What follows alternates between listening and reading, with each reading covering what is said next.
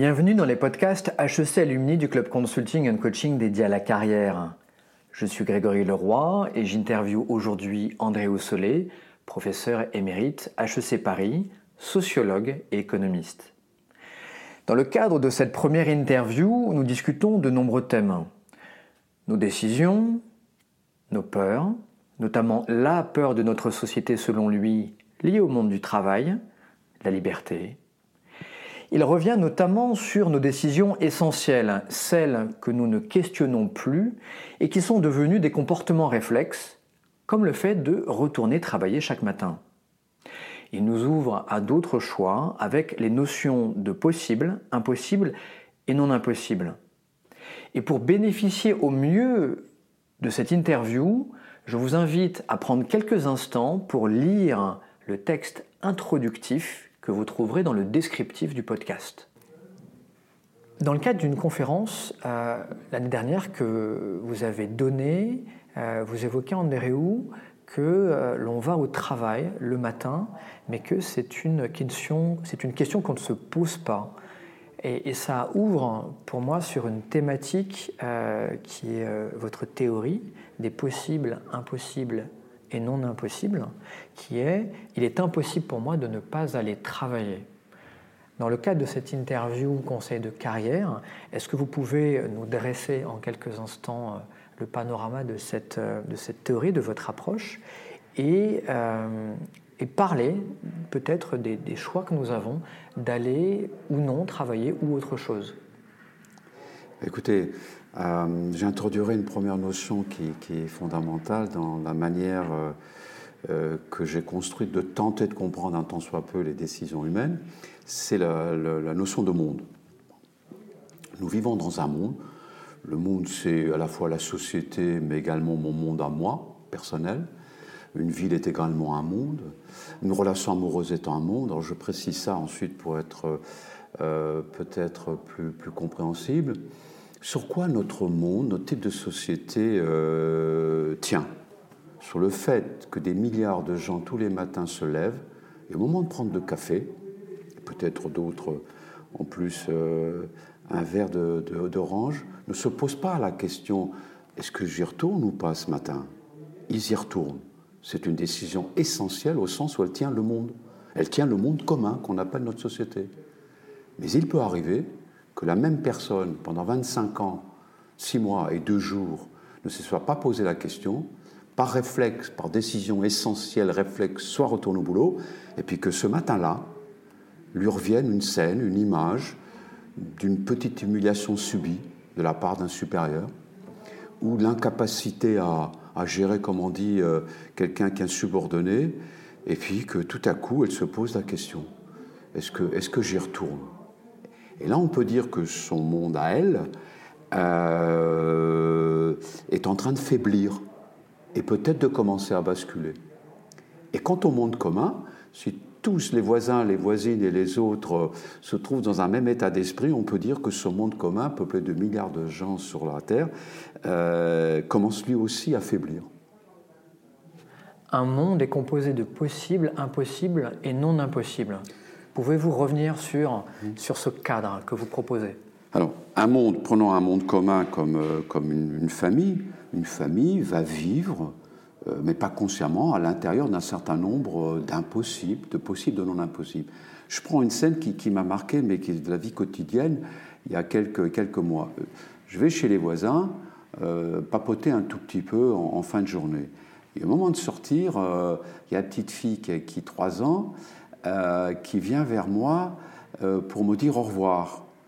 Euh, et, je vois que la mère est derrière elle et lui sourit et lui fait signe d'avancer vers moi. Et, et, là, elle a à peu près trois ans. Et elle regarde sa mère, elle me regarde, puis elle allonge la main.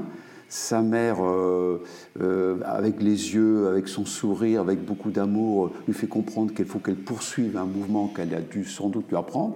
La main, la petite fille avance la main, J'avance la mienne, la petite fille euh, regarde sa mère, je commence à serrer la main, mais pas la petite fille qui, a la main indolente. La petite fille se retourne et la mère dit Mais serre, serre la main, chérie, comme maman te l'a montré. Elle me serre la main, euh, elle se retourne, la mère lui dit Mais il faut regarder monsieur dans les yeux. Elle me regarde dans les yeux. Sur quoi tient le monde commun? Il est impossible de ne pas nous saluer. Et c'est comme ça que nous formons des mondes communs. Également, pas seulement en faisant comprendre qu'il faut aller au boulot, et que les parents vont transmettre peut-être. Il est impossible que tu ne euh, fasses pas de bonnes études pour, euh, afin de, bénéficier d'un travail bien payé, etc. Mais aussi, il est impossible que nous nous saluions point. Et donc, voilà, un monde commun tient. Mais ce qui peut se passer, c'est que la petite fille, peut-être, à 12 ans, pour ceux qui n'ont pas d'enfants, il faudra à partir de 12 ans. À partir de 12 ans, euh, les enfants se créent des possibles, impossibles, non impossibles à eux, et parfois ça s'entrechoque. Ça s'entrechoque. Euh, si, nous sommes HEC, moi par exemple, euh, je ne suis pas HEC moi-même, je suis universitaire de formation, et il y a des années et des années, donc euh, ça faisait deux ans que j'étais HEC, il y a un collègue HEC qui s'ouvre à moi et j'étais, euh, comment dire, je me suis senti. J'ai, comment dire, j'ai compris qu'il, qu'il, me disait quelque chose de très sincère et très personnel. Pourquoi? Parce qu'il me dit, mais tu sais ce que notre fille nous a dit, elle a, elle a 13 ans, ce qu'elle veut devenir? Je lui dis, écoute, moi, je, ne sais pas, hein, les enfants, je ne sais pas. Elle me dit, il me dit, tu te rends compte, elle veut, venir, elle veut devenir danseuse. Et je lui dis, mais euh, c'est beau. Ah, mais arrête tes conneries. Elle sera HEC. Et il dit ça au premier degré. Je n'ai pas fait de remarques, je n'avais pas à faire de remarques. Ce monsieur-là, dans son monde personnel, peut-être partagé avec son épouse, il est impossible que notre fille ne fasse pas une grande école, peut-être celle-ci et celle-là. Alors nous nous construisons les uns les autres des possibles, impossibles, non impossibles. Nous les partageons avec le conjoint, avec des enfants plus ou moins, et puis nous les partageons dans des mondes plus larges, qui, qui, peut être une ville ou qui peut être un type de société. Le monde du travail est un monde? Oui. Oui, oui, par exemple, si vous me permettez d'illustrer, est un monde. Mais un monde qu'on ne peut pas comprendre si on ne l'articule pas aux autres mondes. Je prends un exemple, une illustration, ça me vient comme ça à l'esprit, MBA il y a des années. Euh, il y a, euh, je dirais déjà une dame, à peu près une trentaine d'années, mon cours se termine, c'est un cours électif, c'est rare que, que, que, les étudiants aient cette démarche. Euh, elle prend rendez-vous avec moi, vient de mon bureau, commence par quelques amabilités qui me touchent concernant le contenu de mon cours sur la décision. Et puis, elle était venue pour ça, il me dit écoutez, voilà, je voudrais vous parler d'une décision que, j'ai prise. Je la regarde, je souris. Euh, elle me dit voilà, vous savez, moi je, suis rentré pour booster ma carrière.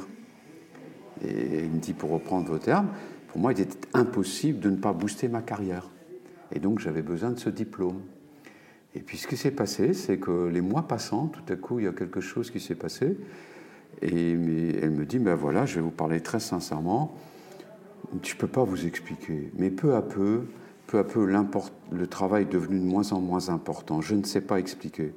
Et tout à coup, ce qui est devenu beaucoup plus important, elle me dit, vous direz que c'est essentiel, euh, c'était pas voulu, réfléchi, c'est euh, tout à coup pour moi, il était impossible qu'une vie réussisse ne soit pas, euh, ne soit pas une vie euh, lors de laquelle je ferai un enfant. Et maintenant, je pars avec ça ma préoccupation, c'est beaucoup moins le travail que l'enfant. Donc, elles illustrent quoi ces, ces, réactions? Nos vies, ne sont, nos, nos, mondes ne sont jamais stables. C'est une dynamique permanente qu'on ne maîtrise absolument pas. On ne sait pas où on va, on vit. Et nos possibles, impossibles, non impossibles basculent, se renforcent, s'évanouissent euh, ce qui fait que nous sommes imprévisibles à nous-mêmes et imprévisibles aux autres. Mais c'est aussi une manifestation, me semble-t-il, de ce qu'on appelle liberté. De votre point de vue, quels sont les possibles, les impossibles et les non-impossibles euh, qui peuplent euh, le monde du travail tel que nous le connaissons en France et dans les sociétés dites modernes Écoutez, je retiens en particulier vos dernières remarques. C'est qu'il me semble que si on veut répondre en pensant pas sérieusement, il faut adopter une perspective historique.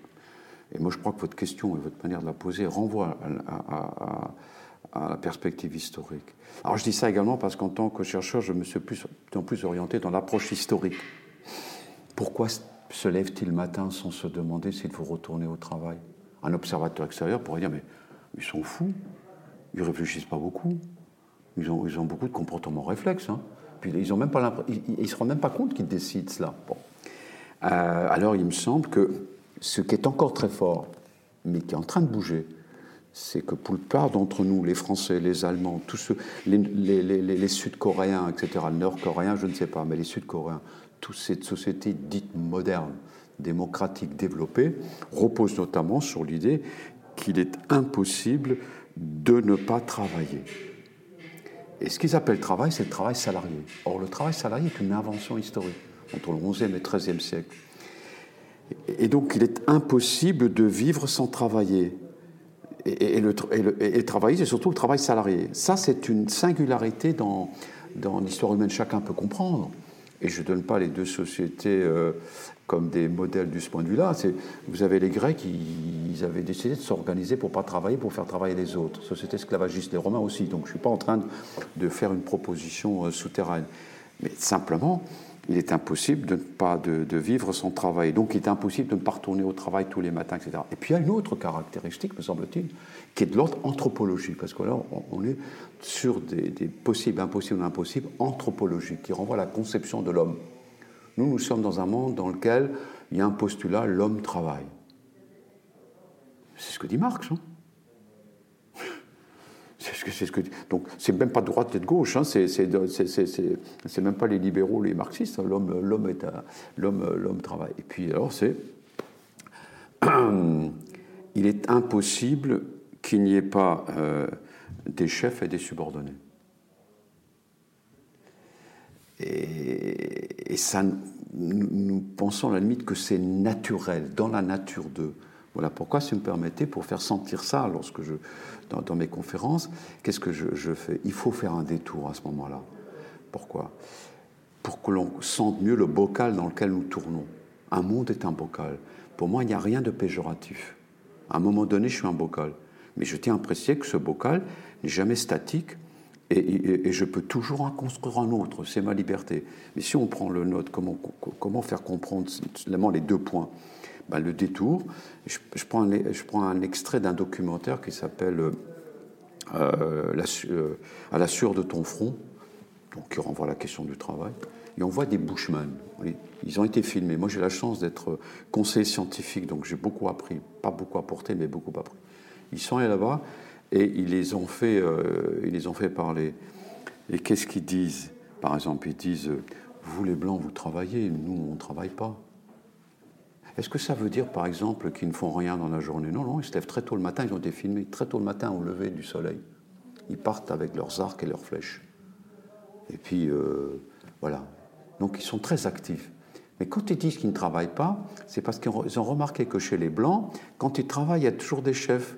Et puis quand ils travaillent, il y a de l'argent. Et chez eux, il n'y a pas d'argent. Et il n'y a pas de chef.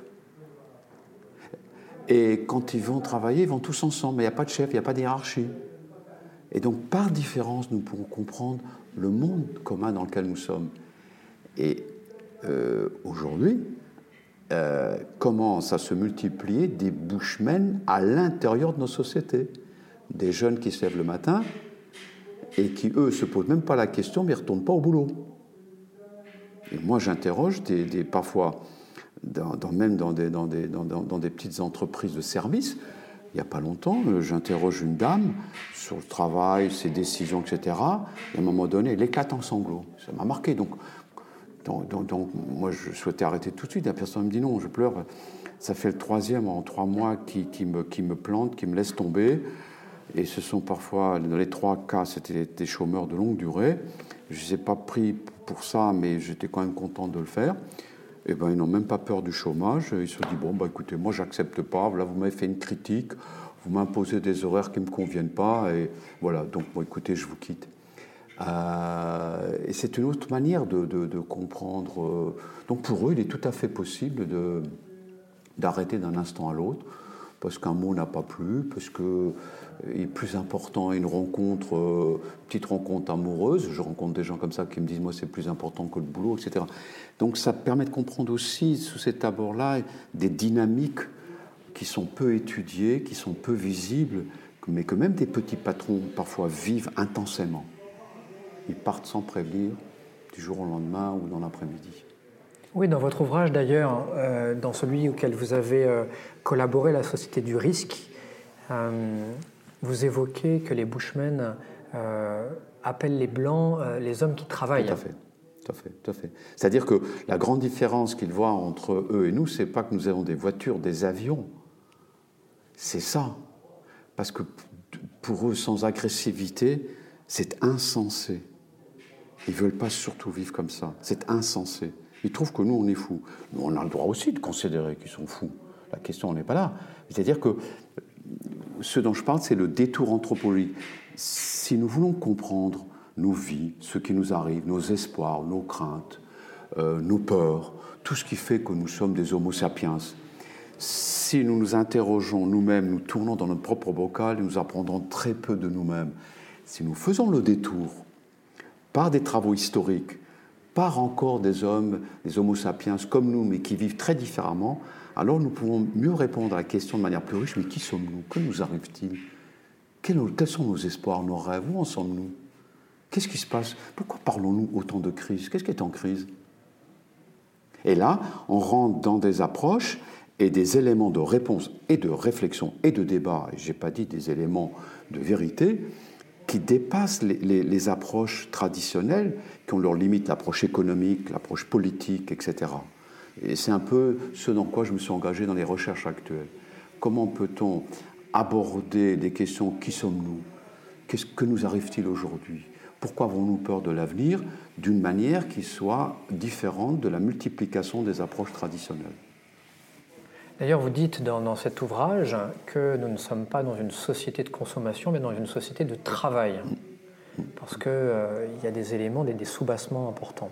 Si je reviens au cadre HEC, euh, euh, que ce soit des diplômés de la grande école, que ce soit des MBA, qui justement euh, se posent des questions sur l'évolution de leur carrière. Il y a quelque chose qui m'a beaucoup touché dans cet ouvrage, dans ce chapitre, c'est le fait que pour vous, la société du risque, c'est en fait la société de peur.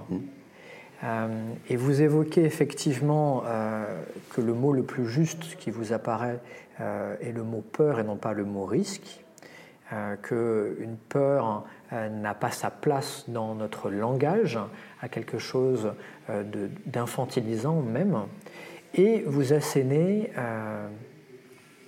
en tout cas vous, vous faites découvrir une des peurs fondamentales du monde dit moderne, qui touche aussi bien les gens du quotidien que des cadres, que des cadres dirigeants. Est-ce que vous voulez bien revenir sur ces éléments-là pour apporter un cadre de contraste à une personne qui pense sa carrière? Alors, euh, mon point de départ était la, notion de risque et plus précisément le fait que venait de sortir en Allemagne euh, donc un, ouvrage de Ulrich Beck, qui est un sociologue allemand, et cet ouvrage est devenu une référence, pas seulement pour les chercheurs, mais aussi pour euh, les hommes politiques, les dirigeants, les gouvernements et parler les journalistes. C'était l'idée que nous vivons dans une société de risque, que jamais dans l'histoire humaine les, hommes, les humains n'avaient, euh, comment dire, été confrontés à autant de risques. Et j'ai trouvé cette, façon de nous penser nous-mêmes discutable. au départ, pour un simple simple, c'est que si on prend la société aztèque, moi qui était une de mes références, euh, bah, c'était que les, les, Aztèques, euh, qui nous paraissent comme des gens peu civilisés, euh, écrivaient des ballets avait créé des morceaux de musique fantastiques, euh, aimait le jade et faisait des choses extrêmement belles, et en même temps, c'est vrai, avait les, pratiqué les sacrifices humains, ce qui nous paraît horrible, et je suis de cet avis-là. Mais pourquoi faisaient-ils ça? Pour conjurer leur propre peur. Autrement dit, ils considéraient euh, que, bien sûr, il y avait, il un espèce de rond dans le ciel que nous appelons soleil, et eux, à leur manière, mais eux, ce n'était pas un astre, c'était la manifestation d'un dieu qui euh, s'était suicidé pour, pour pouvoir éclairer les hommes. Et les Aztèques considéraient que le risque était que tous les matins, ils ne reviennent point. Donc, je reviens à la notion de possible. Dire tous les soirs était possible que le soleil ne se lève point. Et quand il y avait des éclipses, par empathie, on peut imaginer la peur qui les saisissait collectivement. C'était la fin, fin de tout. Et donc, comment faire revenir, euh, dire éviter le risque et faire revenir le, soleil par les sacrifices humains Autrement dit, la notion de risque n'est pas propre à nous, et je trouve qu'elle est plus claire lorsqu'on dit peur. Et toute société sait fabriquer ses peurs. Il n'y a pas une société qui vit sans peur. Il n'y a pas un Homo sapiens qui a vécu sur cette terre euh, sans peur. Évidemment, la question c'est quelles sont les peurs qui caractérisent une société? Euh, si nous prenons le Soleil, est-ce que demain le Soleil va revenir? Nous ne nous posons pas les questions. Il y a quand même des astrophysiciens qui nous disent, bon, écoutez, euh, nous ne sommes pas devenus aztèques, mais le risque existe. Ce n'est pas dans nos esprits. Alors quel est le risque quand nous, nous, levons et le soir, mais même des cadres le soir, la peur qui les saisit, et peut-être que sa femme, la femme du monsieur sans ça, mais pas les enfants, c'est que la boîte ferme. C'est qu'il ne soit pas licencié, parce que les affaires vont mal. Un Aztèque ne peut pas comprendre ça, un Grec ne peut pas comprendre cette peur-là. Nous avons nos peurs. Et il me semble que, euh, pour revenir à la notion de risque, euh, vous savez, les tableaux où on mettait la feuille de vigne euh, sur l'endroit des femmes que, nous savons, des peintres du 16e, encore 17e. Bon, le mot risque, c'est, une, feuille de vigne pour cacher nos peurs. Mais nous avons le droit d'avoir peur. Moi, je dis simplement, lorsqu'il y a eu le Bataclan, j'avais un de mes enfants qui était à 200 mètres. Jusqu'à 4 heures du matin, je ne savais pas où il était. J'ai eu peur. Je ne vais pas m'en cacher. Moi, j'étudie des dirigeants d'entreprise qui, au moment de prendre une décision, ont peur. il n'y a pas longtemps, il y en a un qui m'a dit heureusement, j'ai mon chapelet dans la poche. D'autres peuvent avoir d'autres manières de, faire face à leur peur. Qu'est-ce que c'est que cette histoire de, mettre en scène des dirigeants qui n'ont pas peur, des cadres qui n'ont pas peur? C'est pas leur rendre service. Hein. Ça n'existe pas, ça. Oui, les dirigeants dirigent également avec le peur. Nous avons nos peurs, et nos peurs sont différentes d'autres. d'autres, Juste, je reviens sur le mot risque. Je crois que dans la langue, la langue, si nous voulons échapper à ça, il y a quelque chose. Ce que je regrette, moi, en termes d'appellation, c'est qu'on utilise de, moins en moins le, mot incertitude. Et le risque est une manière de désigner négativement l'incertitude. Donc plus on parle de risque, plus on diffuse et on justifie la peur de l'incertitude. Or, si l'incertitude est incertaine, il y a également une part de l'incertitude qui est positive, c'est ce qu'on appelle la chance. Comment se fait-il qu'on ne raisonne pas également dans ce sens-là? Et moi, ce que je peux vous dire pour étudier les dirigeants, il me semble que la différence entre cadre et dirigeant, parce que quand vous m'interrogez des cadres, c'est que le dirigeant pense en termes de chance. Ça peut marcher. le pouvoir du dirigeant, c'est le pouvoir de chance. Il pense que ça peut marcher. C'est pas n'importe quoi, c'est pas la pièce que jette en l'air. Il est convaincu. Il est possible que ça marche. Et il va même aller contre les études, contre les informations et contre les peurs des cadres, à qui n'est pas accordé a priori le pouvoir de chance. Et donc, je propose qu'on ait les trois termes, c'est-à-dire l'incertitude, à une branche négative nous appelons risque, et puis une branche positive, eh ben, ça pourrait marcher malgré, malgré, malgré ceci, cela. Élargissons la manière de, considérer nos décisions, nos, vies. C'est un, peu la perspective que j'essaye de bâtir un peu. En tout cas, ce que vous évoquez dans le livre, c'est que Beck pense le risque euh, de notre monde comme étant un risque lié euh, à la connaissance nucléaire que nous avons. Or, vous citez plusieurs statistiques euh, et études d'opinion dans les années 2007, mais qui, à mon avis, sont tout autant d'actualité. Euh, en, ouvrant, disons, quelles sont les peurs que vous avez, et que ce sont des peurs majoritairement liées au travail, euh, avec des, pourcentages beaucoup, beaucoup plus importants que. Et vous ouvrez euh, une manière de comprendre le monde, non pas de manière statistique, mais de manière mais avec cette notion de possible, impossible et non impossible. Et ça change beaucoup de choses par rapport a une peur qui est celle de devenir SDF. et que cette peur touche autant les salariés que les salariés cadres, voire même peut-être que les euh, cadres dirigeants. Est-ce que vous pouvez revenir sur cette notion-là? Euh, quand, je donc euh, j'ai travaillé sur cette notion de, peur, j'ai bah, cherché des, des, enquêtes qui me permettaient d'y voir plus clair, etc. Et j'ai été extrêmement surpris, je dois dire, extrêmement surpris du résultat d'une enquête. L'ont demandé aux Français donc en 2007, alors je précise puisque c'était avant la, soi-disant crise financière, parce que je crois que ce n'est pas une crise financière, mais bon, ça c'est un autre aspect. Demande aux Français, à tous les Français, donc un échantillon représentatif des Français, monsieur, madame, et, retenons que c'est très très personnel, monsieur, madame, euh, euh, pensez-vous que vous puissiez devenir SDF Et donc, ça c'est un aspect, une question très large, question très large. Et 82 à 85% des Français répondent oui. Le pourcentage est tellement fort que ce n'est pas propre à une catégorie. On pourrait penser que, c'est propre à, ceux d'en bas, en particulier des jeunes peu qualifiés, euh, CDD, etc. Non, les cadres sont exactement dans des chiffres comparables, autour de 75-80. Mais quelle est la différence?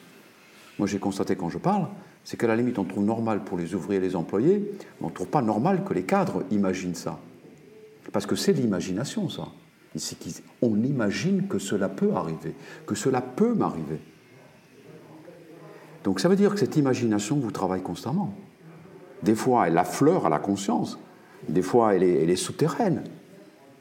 Et c'est ça ce que je tente de dire, si nous voulons comprendre ce qui nous arrive, nos peurs, nos... mais en même temps nos rêves, etc., mais les peurs aussi, c'est que c'est une imagination souterraine. Souterraine.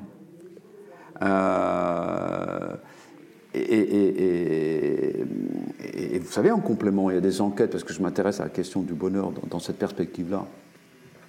On voit un décrochage terrible du bonheur et du travail, chez les ouvriers comme chez les cadres, si vous me permettez de préciser. On demande, euh, dans une, dans une enquête remarquable, faite par des sociologues, en face à face, comme on dit, imaginez qu'un sociologue vienne chez vous. Il, vous demande la permission, pas de mettre le magnétophone, il demande la permission. Et il vous dit uniquement, monsieur, madame, il pose une question au départ, la question ouverte, il ne propose aucune euh, réponse. Monsieur, madame, qu'est-ce qui est le plus important pour vous pour, devenir, pour être heureux ou heureuse? Il vous écoute. Il est là, avec son papier, son magnétophone, et il vous écoute. Eh bien, ce qui ressort, c'est qu'il n'y a que 27% des Français qui, à la question qu'est-ce qui est le plus important pour vous pour être heureux ou heureuse, répondent le travail. Le décrochage entre bonheur et travail est assez extraordinaire. En l'espace de 20 ans, ça s'est complètement décroché. Et les cadres sont exactement dans ce pourcentage. Il n'y a que 25% des cadres qui disent le plus important pour moi pour être heureux, c'est le boulot. Et ceux et, ceux, de, donc, euh, même, même moins, même moins, les cadres, même moins, à peu près 15%. Et 27%, ceux qui répondent encore le plus, ce sont de jeunes ouvriers à peu près 35 ans qui sont CDD avec très peu de perspectives de boulot. Et qu'est-ce qu'ils attendent du boulot alors? Uniquement une chose, pouvoir bouffer et pouvoir avoir un toit. Et les cadres en particulier lient très faiblement, extrêmement faiblement, bonheur et travail.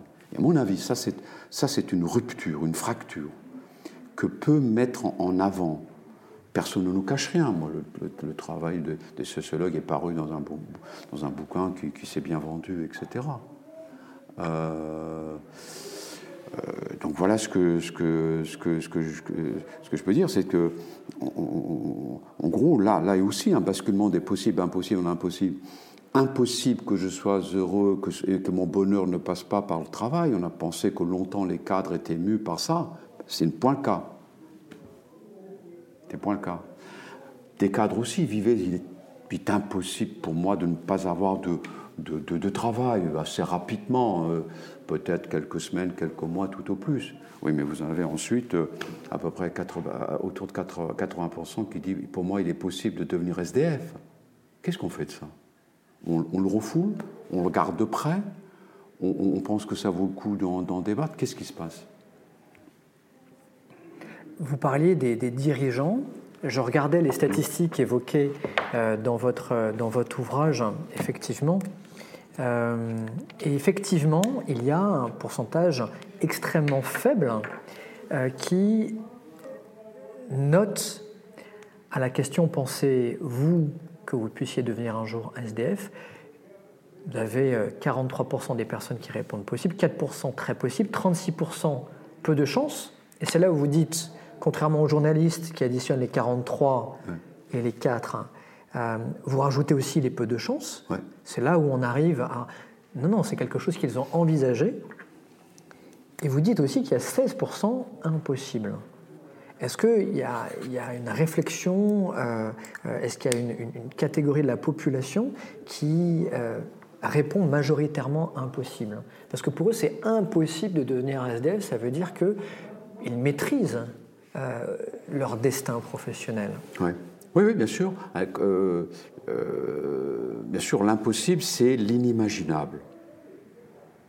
Bien sûr, l'inimaginable renvoie une certitude. C'est pour moi, c'est inimaginable de devenir, de devenir SDF. Il faut bien comprendre au sens physique du terme. Nous sentons tous que l'inimaginable, c'est quelqu'un qui vous dit quelque chose que vous respectez, puis vous dites non, non, mais, non, mais là, là, là, ça, là ça va pas. Quoi. Ben, c'est ça, pour eux c'est inimaginable. Donc c'est, sûr et certain, ils ne seront jamais SDF euh, euh, au moment où on les interroge. Oui, il y a cette certitude, cette chose-là. Mais je reviendrai sur un autre point là. Parce que les questions, et, très finement, vous remarquez qu'on a demandé à très peu de chance, etc., etc. Les hommes modernes, surtout cultivés, sont devenus probabilistes. Est-ce qu'il y a plus de chance ou moins de chance ou très peu de chance Je ne le suis pas, peut-être parce que je suis, peut-être parce que je. Par exemple, euh, si je, je, et là encore une fois, vous êtes très fin. Vous avez remarqué que je dis, mais quelqu'un qui dit, mais il y a peu de chances que je sois SDF. Donc, monsieur, vous pensez que c'est envisageable? Et donc, pour moi, la notion de possible, elle prend en compte également la personne dit non, mais il y a très peu de chances. Mais quand une personne dit il y a très peu de chances, ou très peu de risques, et donc, et donc c'est là où aborder les, comment dire, les, réponses même à des, enquêtes en termes de possible, c'est pas prendre le chemin de, des, probabilités. C'est une approche, euh, c'est une approche théorique qui est, très, qui est très différente. Et lorsque j'ai interrogé, et je continue d'interroger des dirigeants d'entreprise, il me semble que, que, que c'est cohérent.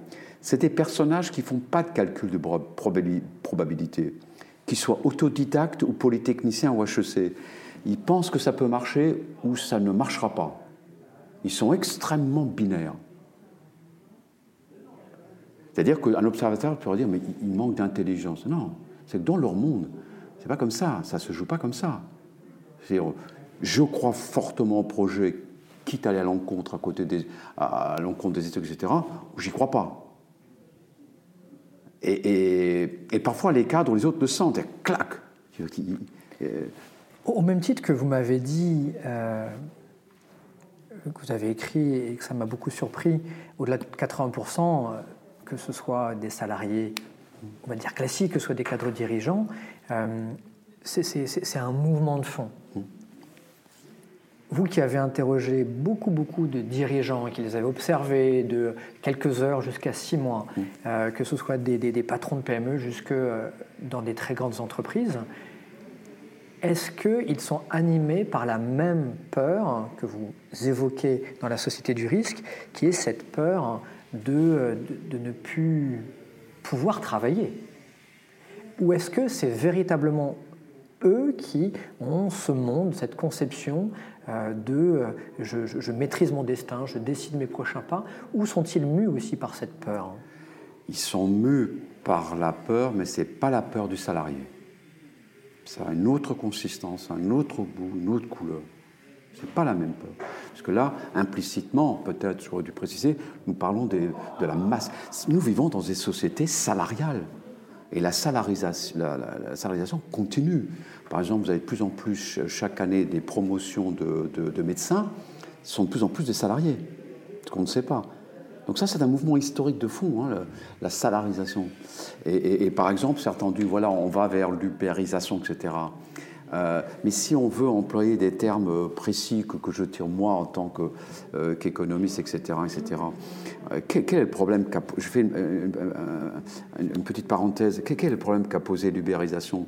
C'est que, en gros, les gens qui étaient, concernés, moi j'en ai étudié par, Uber, par, la possibilité, par la plateforme Uber et d'autres, hein, c'est qu'ils voulaient devenir travailleurs indépendants, comme vous disiez. Et le mot travailleur indépendant, il est extrêmement éclairant. Les autres sont des travailleurs, ils voulaient devenir travailleurs indépendants. Et ils sont aperçus que, qu'ils étaient dépendants. Et c'est là où le truc, dire en gros après, certains, c'est comme s'ils nous disaient, bah, finalement Uber, c'est du salariat, mais en pire. C'est-à-dire qu'ils ont retrouvé une autre indépendance. Et, donc, je reviens, le, le, travailleur, il faut, il faut distinguer, me semble-t-il, si on veut comprendre ses peurs, ses joies, ses rêves aussi, parce que c'est complémentaire. C'est complémentaire. Moi, je ne nie pas qu'on va au boulot aussi avec des joies, des rêves, etc. Je, me permets aussi de l'introduire, c'est tout ça. Bon, ben, il faut, je, crois, très simplement, mais très simple, c'est pas être schématique, c'est tenter de, de, de, de, décanter, de décanter. Vous avez les, les, les salariés, notamment les cadres. Et, vous avez les travailleurs indépendants, et vous avez les dirigeants. Et donc ces peurs, ces rêves offrent quand même des singularités, des, des, des, différences. Moi, je constate que les peurs, les préoccupations des dirigeants, quels qu'ils soient, à quel niveau, le plus, le plus, plus, plus, plus souvent, c'est même pas l'environnement, c'est pas la concurrence, c'est les cadres et les autres, leurs réactions, leur comportement l'absentéisme, beaucoup d'autres choses. Beaucoup, beaucoup. C'est ça la grande incertitude. La grande incertitude, au sens strict du terme, pour eux, fondamentalement, c'est pas celle qu'on décrit. On décrit quelqu'un tourné vers, vers l'environnement et, qui, et, qui est euh, confronté à des, à des fondamentalement à des, à des incertitudes de l'environnement. Je ne dis pas que ça intervienne pas, mais, moi, ce que je sens, les incertitudes avec lesquelles ils sont beaucoup moins à l'aise et qui les rongent davantage, c'est un comportement des cadres. Il n'y a pas longtemps. Hein. moi, j'observe les comités de direction quand j'observe un dirigeant. Je l'observe pendant trois mois. Ben, euh, euh, six fois ou sept fois ou huit fois, je vais voir le. le et l'autre fois, euh, donc moi j'observe, je pose pas de questions très rarement quand je comprends rien du tout. Donc je me force à ne pas poser de questions parce que le plus souvent je comprends rien. Et, je, on sort du comité de. Et il me, il me dit, euh, voilà, euh, donc à moi, chercheur, hein. est-ce que vous avez vu à quel point j'étais énervé? Non, je n'ai pas vu. Le chercheur, vous voyez pas. Hein. Et, c'était pas méchant. Je n'ai pas vu. Il me dit, bah, je, mets beaucoup d'énergie, je la compte. Je dis, qu'est-ce que vous êtes arrivé? Vous avez entendu le, commentaire du directeur financier? Non. Ça vous a pas remarqué, non? Ça rend modeste. Ils sont dans leur monde ils ont leur point de repère. Donc on, capte très peu finalement. Mais je lui dis, mais si vous me permettez, ça, vous dérange après au bureau que je puisse prendre note de la, remarque qu'il a eue et que vous me disiez pourquoi elle vous a énervé? Et donc après, il m'avait dit, il me dit, vous comprenez là? Hein, Il remet tout en cause. Il remet toute la stratégie tout en cause. Alors c'est quoi? Il n'est pas loyal? Il ne comprend pas? Et je, lui dis, si vous me permettez, vous allez faire quoi? Ah, la première fois, je vais essayer de, de séparer ce qui est le manque de loyauté d'une incompréhension totale. Mais, il n'est pas con, donc. Euh, et qu'est-ce que vous allez faire? Euh, euh, Maintenant, vous me poussez à répondre. Bah, je vais l'inviter avec sa femme, avec la mienne, au, au resto. Je dis pourquoi? Bah, on va détendre l'atmosphère, etc. Je ne veux pas rentrer dans le boulot, mais je veux, je veux, sentir ce qui lui arrive. Il veut approcher le monde de l'autre. Les possibles, impossibles, non impossibles. Voilà, ainsi sont les humains. Ils ont de l'imagination. Ils ne veulent pas brusquer. Mais moi, je note que ces incertitudes-là les rongent beaucoup plus. Ils sont beaucoup moins à l'aise que leurs informations sont concurrents, etc. Je ne dis pas qu'ils découvrent à un moment que le concurrent va sortir et qu'ils ne dorment pas. Mais ce qui me paraît le quotidien, le c'est plutôt, plutôt ces incertitudes, ces peurs liées au fait qu'ils ne maîtrisent pas. On ne maîtrise jamais les autres. Et la, grande affaire, c'est que le management fait croire, en particulier à des jeunes, ça c'est grave, mais même à des anciens, qu'avec des outils, des techniques et puis les modes, etc., on pourrait maîtriser les autres. Faut arrêter. Faut arrêter. faut arrêter. C'est très grave pour les jeunes, ça. Justement, je rebondis sur cette notion de, maîtrise. Qu'est-ce que l'on peut, euh, même si ça n'est pas synonyme, euh, votre champ de recherche principal, hein, c'est euh, la décision. Est-ce qu'on peut décider de son destin professionnel au vu de notre monde, de, ses possibles, de ses impossibles, de ses non-impossibles, de ses peurs? Est-ce qu'on peut le décider? Mm-hmm. Non, mais on le construit en marchant. C'est-à-dire chacun et chacune construit euh, sa carrière, son avenir professionnel. Euh. Mais dire qu'on le décide et sous-entendre qu'on le maîtrise, non. Parce que dans la notion de décision, le verbe décider, il me semble qu'il y a une forte coloration de maîtrise. On veut maîtriser ses décisions. On ne rencontre pas des gens qui veulent prendre des décisions sans avoir l'envie en même temps de la maîtriser, celle-ci. Surtout si essentielle, ils jouent leur peau. Donc, prendre une décision, c'est vouloir maîtriser celle-ci. Par contre, construire mon monde, construire ma carrière en marchant, en vivant, en respirant au fur et à mesure dans une dynamique permanente, c'est une toute, autre perspective, je crois. Toute autre perspective. Et ce qui me paraît en tant que chercheur, c'est faire des travaux qui rendent pas les gens plus intelligents, qui maîtrisent plus, mais ils peuvent peut-être élargir la conscience de ce qu'ils construisent peu à peu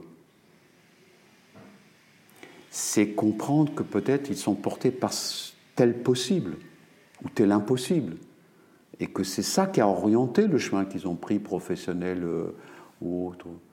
Comprendre un basculement qui s'opère. Tout à coup, je ne vois plus les choses, je sens plus les choses de la même manière par rapport au boulot, par rapport à la boîte, par rapport à mes supérieurs, par rapport aux subordonnés, par rapport au syndicat. D'où vient ce basculement? Qu'est-ce qui vient de se passer? Évidemment, moi, je ne suis pas en train de dire qu'on peut expliquer, mais peut-être on peut augmenter la conscience de toutes ces décisions essentielles par lesquelles je me construis, je construis le monde, ma famille, ma relation au boulot, etc. Donc je propose de voir les humains à tous les niveaux comme des gens qui construisent leur vie, mais qui, ne le vivent pas comme ça. Ils vivent plutôt en subi, ils se voient plutôt en train de subir. Et, et donc c'est peut-être les étonner parfois de dire non, non, vous ne construisez pas, vous êtes comme moi, on n'est pas différent, l'intelligence ne compte pas. C'est si vous regardez votre vie ou la pensée comme une construction permanente, c'est peut-être pas couillon, c'est peut-être pas nul, c'est peut-être pas nul. J'écoutais un, euh, un, euh, un podcast dans lequel vous êtes intervenu récemment euh, dans le cadre d'une conférence et vous disiez que lorsque vous êtes arrivé à HEC, donc en 2000, il y a une, question, une question de recherche qui vous a pris, qui vous a pas lâché.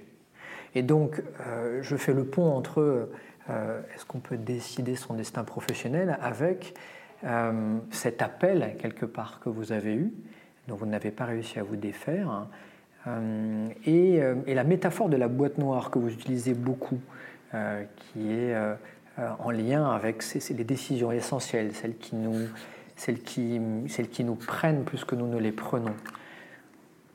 Comment peut-on favoriser cet appel? Comment peut-on se connecter à, à, ce que certaines personnes appellent euh, une vocation ou une passion? Euh, Avez-vous des, conseils, des pistes à, donner pour faire en sorte que nos décisions de carrière soient beaucoup moins des décisions importantes, calculé. Hein. Vous dites dans vos ouvrages, plus on prend de temps euh, à, creuser une décision, ben, plus c'est une décision importante qui a sa place, mais ça n'est pas une décision essentielle, qui est une décision comme celle de, de tomber amoureux, mhm. inconsciente. Donc comment peut-on remettre de la décision essentielle, favoriser, nourrir dans nos vies professionnelles?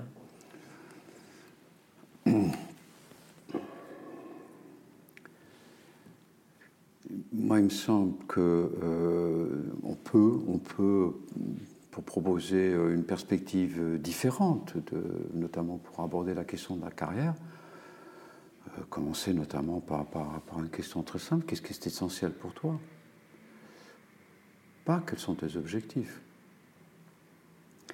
Aujourd'hui, nous sommes un monde dans lequel, qui attend de nous des phrases et des comportements téléologiques toujours une propulsion vers l'avant, toujours se projeter vers l'avant. Quel est ton objectif? Quel est ton projet? Quelle est ta stratégie? Tous ces termes-là sont des, sont des verbes qui projettent dans le temps et dans l'espace. Et évidemment, si on accepte l'idée qu'on peut qu'on qu'on maîtrise pas son avenir, commencer par des objectifs, etc., est complètement incohérent.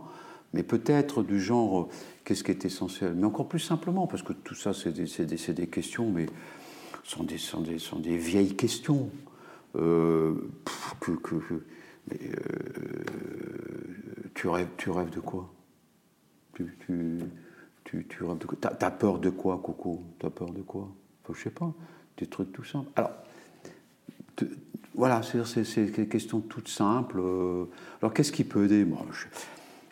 Pas de l'introspection. Pas d'introspection.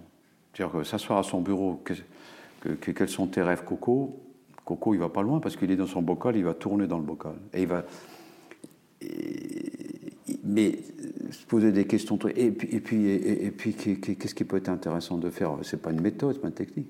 Moi, discuter avec les gens qui sont des gens qui, avec qui il a des rapports forts, mais, mais libres.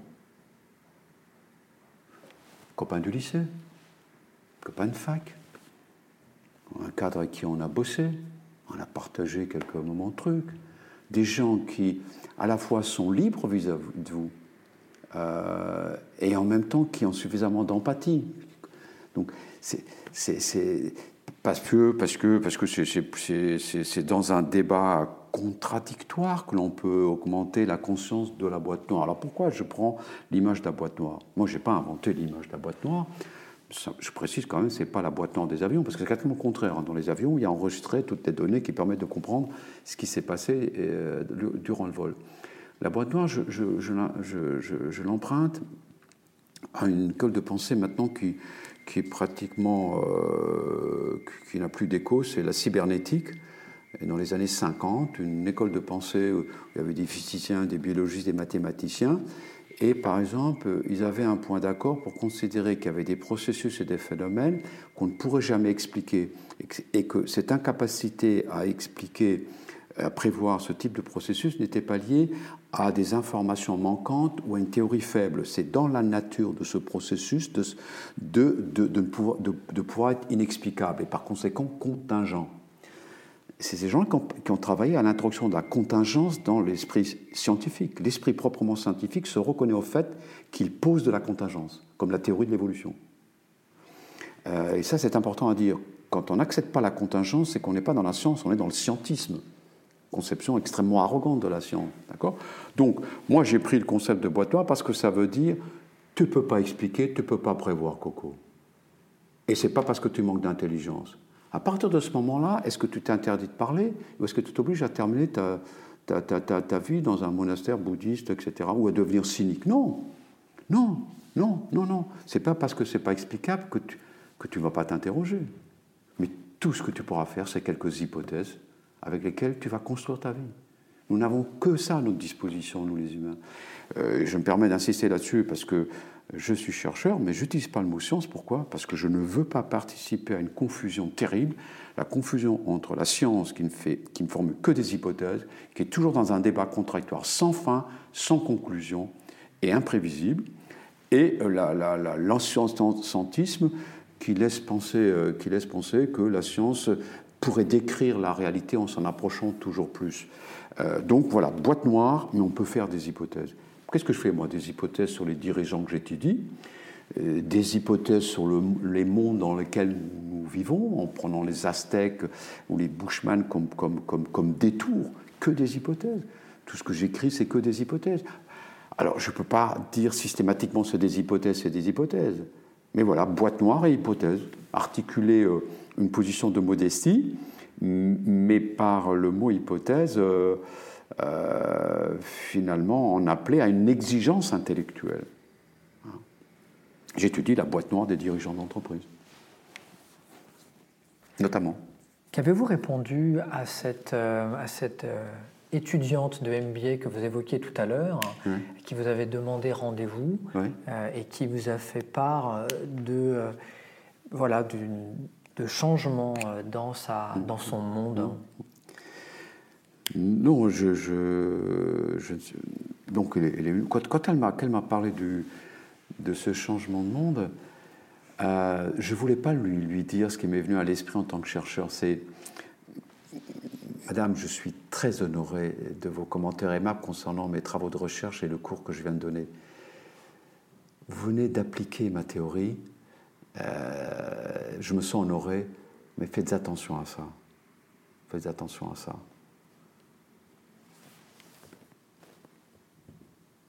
C'est-à-dire, euh, ce que je, ça, je ne l'ai pas dit.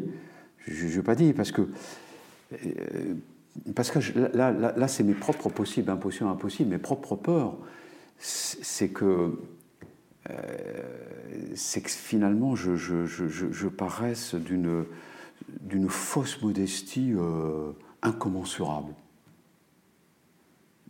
Mais je n'ai pas eu le courage de lui dire, méfiez-vous, vous, vous, vous ne faites qu'appliquer la théorie d'un type. Voilà tout ce que je peux, je peux vous dire. Alors moi, je recommande. Mais j'ai terminé, quand j'apprécie les gens, je termine toujours par bonne chance. Alors des gens, parfois, même, parfois des, des, des, des gens le, le, prennent un peu mal. Parce que moi, dans ma. Oui. Quand vous voulez maîtriser le monde et quelqu'un vous dit bonne chance, quand vous voulez vous octroyer à vous-même euh, les raisons de votre propre réussite personnelle quand vous êtes dirigeant d'entreprise ou autre, et que quelqu'un vous dit la dernière fois qu'il vous voit bonne chance, certains y voient une, euh, remise, une, une, contestation de l'image qu'ils se font d'eux-mêmes. Et il y a des gens qui n'acceptent pas. Moi, dans, ce que je dis, moi, euh, on me dit parfois qu'est-ce que c'est que la chance? Ben, Je dis voilà, c'est un événement qui est favorable à vos décisions, mais vous ne pouvez pas le prévoir. Donc cet événement était favorable à vos décisions, mais comme vous ne pouvez pas le prévoir, euh, c'est ça la chance.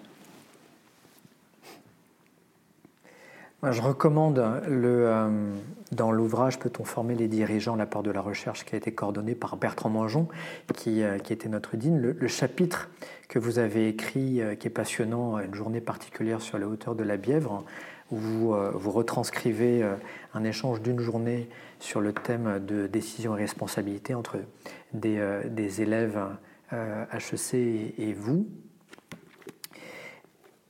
vous amenez beaucoup de, questions, parfois que vous ne faites couvrir. Hein.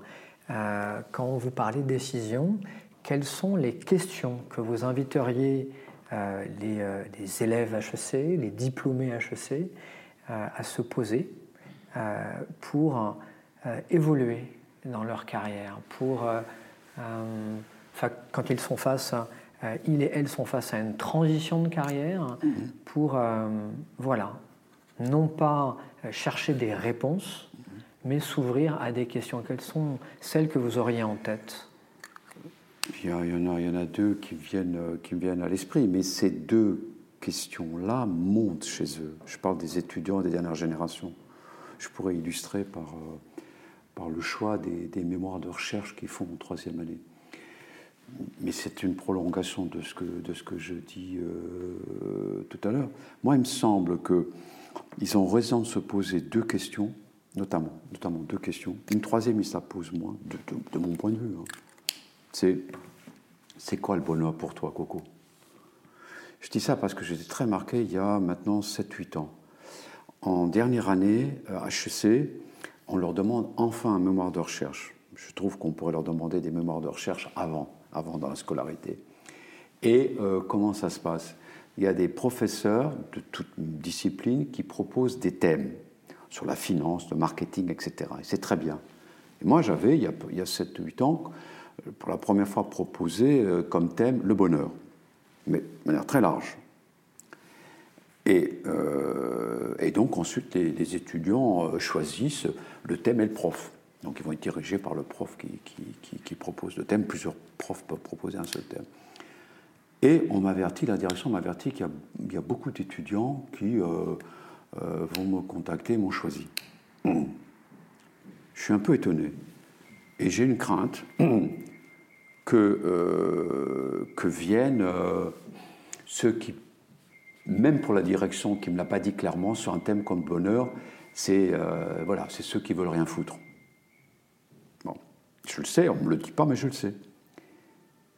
Voilà pourquoi je reçois le premier et je lui demande, et vous allez voir, moi j'ai beaucoup appris là. Euh, je lui dis, euh, monsieur, si vous, me permettez, bon, j'ai votre cursus, etc., etc. Mais pourquoi vous avez choisi ce, thème-là? Bah, il me dit, vous savez, moi je me suis posé une question, qu'est-ce qui peut m'aider maintenant? Je suis en dernière année. voilà. Et je dis, vous interrogez sur le bonheur, vous croyez que ça peut vous, aider?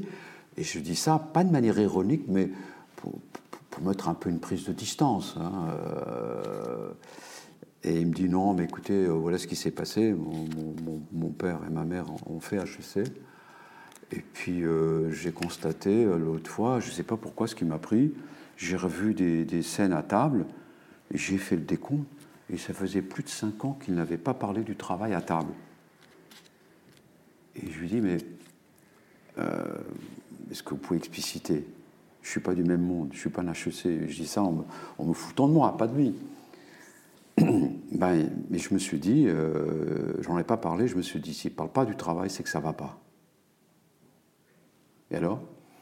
Bah, Je me suis dit, euh, quelle est la relation entre, euh, entre le bonheur et le travail que je fais aujourd'hui? Là, je me suis commencé à me poser des questions. Et là, il me dit, je pense comme professeur, vous allez euh, nous donner des points de... Oui, je donne une littérature, bien sûr. Je dis, vous pouvez commencer par la littérature philosophique déjà. Il me dit, oui, j'ai commencé par Cicéron. Je dis, c'est très bien, on est d'accord. Cicéron qui dit, le bonheur, déjà ne pas avoir peur. Il me dit, oui, oui ça m'a beaucoup touché. Je pense que mes parents ont peur. Et donc, je, rencontre quelqu'un qui me dit, il va me faire un boulot superbe. Vous savez ce qu'il a fait? Il a pris des HEC qui étaient sortis depuis 3 ans avec le fichier HEC, et des HEC qui étaient sortis à 15 ans. Il les a interrogés sur la relation bonheur et travail, qu'était la relation qu'ils faisaient implicitement ou pas au moment de quitter l'école, 3 ans après pour les uns et 10 ans, 15 ans après. Et j'ai averti la direction de ce qu'il faisait ressortir. La rupture entre, entre, entre, entre le travail la relation entre travail et bonheur, etc. Et j'ai dit, écoutez, la direction, moi je trouve que, que, ce sera la fois respecter le travail et, en parlant avec d'autres étudiants, ils ne l'ont pas fait, etc. Et donc, voilà, c'est qu'ils gagneraient à se poser cette, cette question-là et en échanger avec d'autres, des anciens, d'autres, etc. Et que peut-être ça, ça peut, ça peut leur donner la possibilité de se poser la, la, la question, pas de rester seul en introspection, en tournant dans le bocal avec des anciens. Voilà, ça c'est. Le deuxièmement, c'est la question de la liberté. Il se pose de plus en plus, me semble-t-il, la question de la liberté. Je crois que de la même manière là, ils ont, la droit ils ont le droit de se la poser, et ça pourrait être accompagné, enrichi. Moi, à l'époque, la direction de l'école euh, m'écoutait, je crois sincèrement, considérait que sincèrement c'était un thème, mais ne fait rien, n'a rien fait. Donc moi, euh, je ne suis pas de la maison. Une troisième, troisième question, et c'est très lié, le type de relation avec les autres au travail. Pourquoi je vous dis ça? Moi, j'ai été quand même marqué dans un autre sens. Quand je suis arrivé à HEC, j'aime en temps la vidéo, pas systématiquement, pas pour avoir un moment un peu récréatif ou un peu exotique. C'est que parfois les, images font, font, font, partie de la pédagogie. Une image apporte plus, elle touche le corps elle touche la tête, elle touche, le corps. Et donc, euh, j'ai passé un truc où on interrogeait des cadres, des ouvriers, etc. Et euh, pratiquement chaque fois, lorsqu'un ouvrier parlait, il rigolait. Moi, je suis un ami d'un monde ouvrier. Et ça m'a permis, par contraste, pour dire, mais pourquoi, quoi rigole-t-il? Il faut que tu comprennes tes profs, il faut que tu comprennes. C'est pas, pas pervers, c'est pas truc. Pourquoi rigole-t-il quand, quand tu parles des ouvriers? Il ne se moque pas des ouvriers. J'en conclus pas ça. Mais qu'est-ce qui se passe? Pourquoi ne rigole-t-il pas lorsqu'il y a un cadre Etc. Pourquoi je crois que cette question-là mériterait de poser d'une manière ou d'une autre, interroger Parce qu'ils sentent bien que les relations, entre eux euh, et les subordonnés et les, et les supérieurs, que c'est également là, ils le sentent quand les parents s'encadrent, qu'il y a les préoccupations, les peurs, les incertitudes au sein de ces familles-là, que là, c'est parce qu'ils n'arrivent pas à maîtriser ou à plus comprendre suffisamment déjà leurs parents, etc., ils sentent que là, ça, ça, ça, ça, coince. Et que peut-être de dire, c'est ces relations-là qui, qui, constituent pour vous à la fois une préoccupation, et puis peut-être aussi quelque chose de, de que vous avez du mal à, cerner, etc. etc. trois, ces trois questions très, très, très, très, très, très liées, me semble-t-il, qui montent et, il se retrouve peut-être trop, trop seul dans la seule possibilité qui est l'introspection, qui n'est pas, du tout, pas du tout une bonne méthode. Oui, j'invite les, camarades qui nous écoutent à, poursuivre euh, ce podcast en, lisant le, le chapitre d'Andréou dans La Société du risque, où vous évoquez que ça n'est pas seulement une peur de salarié, mais une peur individuelle avec euh, la création d'un monde qui est autour de cette notion de concurrence. Euh, j'aimerais juste finir sur le fait que vous, euh, au travers de vos écrits, des, de nombreux élèves de la grande école, des MBA, qui, ont été marqués par vos cours, qu'est-ce qui vous anime et quel est le conseil personnel que vous pouvez donner? Parce que j'ai l'impression que vous avez été, vous êtes heureux dans votre travail. Euh, et c'est juste une projection peut-être. Et moi, je reste convaincu de ce que vous disiez. Euh, vous, vous, êtes chercheur, mais vous êtes enseignant, et plutôt que prouver, vous faites sentir les choses. En tout cas, c'est ce qui vous anime. Qu'est-ce que vous, vous avez ressenti et qui vous voilà, donne une piste que nous, nous pourrions suivre? Alors, euh, est-ce que je, suis à la hauteur de la question et je la comprends? Pour ce qui me concerne, euh, j'ai vécu, euh, deux, périodes très, très fortes. Lorsque je, suis entré, donc il y a quelque temps, j'ai découvert une population extrêmement ouverte. Je ne m'y attendais pas. Je ne connaissais pas HEC, mais il y avait les clichés. Extrêmement ouverts. Et puis ce qui me paraît le plus essentiel que je n'ai pas évoqué et qui concerne à la fois la recherche et la liaison entre la recherche et l'enseignement, enfin tel que moi je les comprends, c'est le, il y avait au départ le goût, le goût du débat contradictoire. Il n'y a pas d'enseignement, à mon avis, qui vaille s'il n'est pas porté par ce goût. Si le prof se retrouve tout seul à avoir ce goût, euh, il ne va pas très loin. Et il n'y a pas de recherche non plus sans, le goût du débat contradictoire.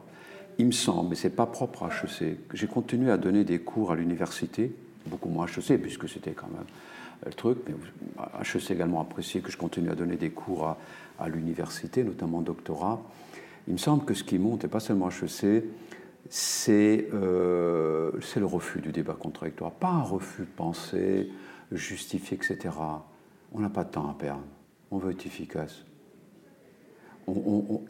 et, parce qu'on a peur, on veut des réponses. Euh, on veut maîtriser. La peur est montée à HEC comme ailleurs. Pas seulement chez les jeunes, chez les cadres aussi, au MBA, etc. Et je comprends ça. Mais je n'ai jamais voulu accompagner ça. Et les dernières années ont été difficiles. Parce que vous sentez qu'on vous dit à la limite de manière élégante et respectueuse dans les deux cas. Vous savez, c'est pas vous, multipliez les questions et nous on a besoin de réponses. 30 euh, ans avant, c'est pas ce qui prédominait. Donc là aussi, nous sommes dans un monde commun. Les uns et les autres sont affectés par ces peurs que nous avons, que nous avons évoquées au début. Et euh, moi, il me semble que, et là, c'est des démarches internes, c'est que ces peurs, enfin, c'est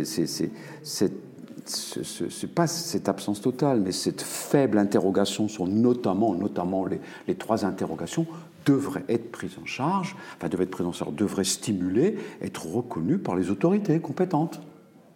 Et avec les professeurs, et que les professeurs aussi, et, et, leur place à dire pourquoi eux pensent que, que, ça stimule aussi les enseignements, et que ça rend les cours plus vivants. Vivants. Moi, j'ai l'impression que c'est beaucoup moins vivant, mais pas seulement HEC, vivant. Que font les vivants? Ben, Ils s'interrogent. Ils sont sûrs de rien. Et alors ben, Ils ne se suicident pas. Ils, échangent, ils débattent. Le goût du débat contradictoire. Voilà. Je, suis porté par ça, je suis encore porté par ça. C'est pour ça que je ne me suicide pas. Il n'y a pas de quoi se suicider d'ailleurs, mais j'ai parlé d'une évolution qui est négative de ce point de vue-là. Sur quoi vous reposez pour être bien dans un monde où il y a de plus en plus d'incertitudes? Il n'y en a pas plus. Ça, c'est le premier point. Mais quand vous dites pour être bien, je suis, euh, Monsieur le roi, moi je ne suis pas mieux qu'un autre. Je suis dans une situation qui est une situation relativement artificielle. Je parle sincèrement, je ne fais pas de calcul de, de, de, de mon travail, euh, j'ai une chance extraordinaire mais je ne veux pas mieux que les autres. J'ai des idées noires, j'ai des peurs pour moi, pour mes enfants. J'en ai. Oui.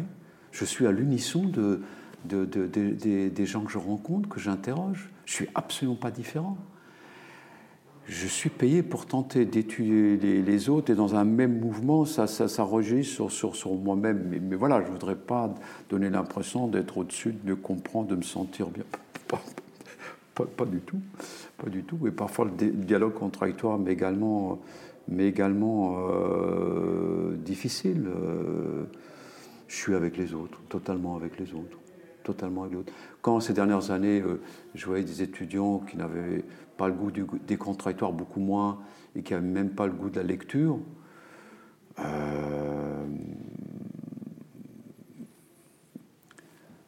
la vie était plus difficile pour moi mais j'essaie de, mettre en relation avec, euh, avec ce qui me paraît être un mouvement historique. Une espèce, de, quand je dis mouvement, c'est pas qu'il est garanti, qu'il est définitif, mais à, un moment donné, vous avez quelque chose qui nous dépasse, qui est plus historique. Tout le fait que je me suis, euh, comment dire, euh, engagé de plus en plus dans des réflexions plus larges, plus larges et plus historiques. Euh, je ne suis pas sûr du tout d'avoir répondu à votre question et peut-être d'avoir raté une composante de votre, de votre question. Le mot de la fin de ce premier échange euh, qui tournait autour de, euh, de la carrière, des décisions de carrière, est-ce qu'il y a quelque chose qui vous vient? Je crois que je, je, vais manquer d'élégance et peut-être de correction à votre égard. Je le fais parce que je, je vais privilégier le fait d'être sincère avec vous. Euh, je refuse de mon carrière. Absolument, au sens où il a utilisé habituellement. Je pense qu'un cadre comme les autres, il vit, et ce qui était, ce qui était en jeu, c'est sa vie. Sa vie. Pas sa carrière, sa vie. Mais que je. Voilà mon sentiment. Est-ce que ça s'oppose? Je dirais tout simplement, en tout cas, le mot carrière me paraît extrêmement restrictif euh, et très petit par rapport à y compris ce que je sens moi chez la plupart des cadres. Par exemple, si vous me permettez une illustration, prenez un cadre, euh, je, il me découvre de mes travaux dans une séance euh, en formation continue. Il fait partie de ces hauts cadres d'un grand groupe français qui, qui, ont été envoyés à HEC, puis chaque année il y en a. Je suis, il me recontacte, ça arrive de temps en temps, et me dit écoutez, est-ce que vous serez libre J'aimerais bien poursuivre, poser des questions plus conceptuelles. Là. Euh, j'ai lu vos doutes, etc. Est-ce qu'on peut se voir Il m'invite à, prendre des petits déjeuners très tôt, euh, voilà, au, siège, Et puis voilà, il me pose des questions conceptuellement, etc. Moi, l'air moins fouillé que, que, vous. Et à un moment donné, il me dit. Euh, euh, il me dit comme ça, de manière totalement abrupte, une rupture.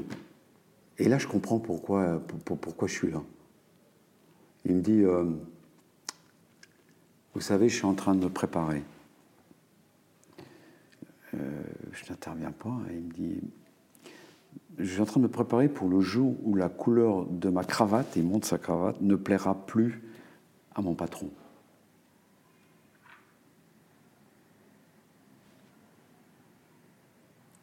Qu'est-ce qu'il nous dit? Qu'est-ce qu'il nous dit? Vous comprenez, c'est pas à travers la, question de la carrière que je peux aborder ça. C'est qu'est-ce qu'il vit? Pourquoi dit-il ça un chercheur? Moi, je suis rien. Moi, j'ai la chance. Comme je ne suis rien, il me parle. Voilà, c'est un homme euh, libre qui, là-haut, au 50e étage, me dit ça. Et puis il me raccompagne doucement. Je me prépare pour le. Oui, il se parle à lui-même, oui, voilà.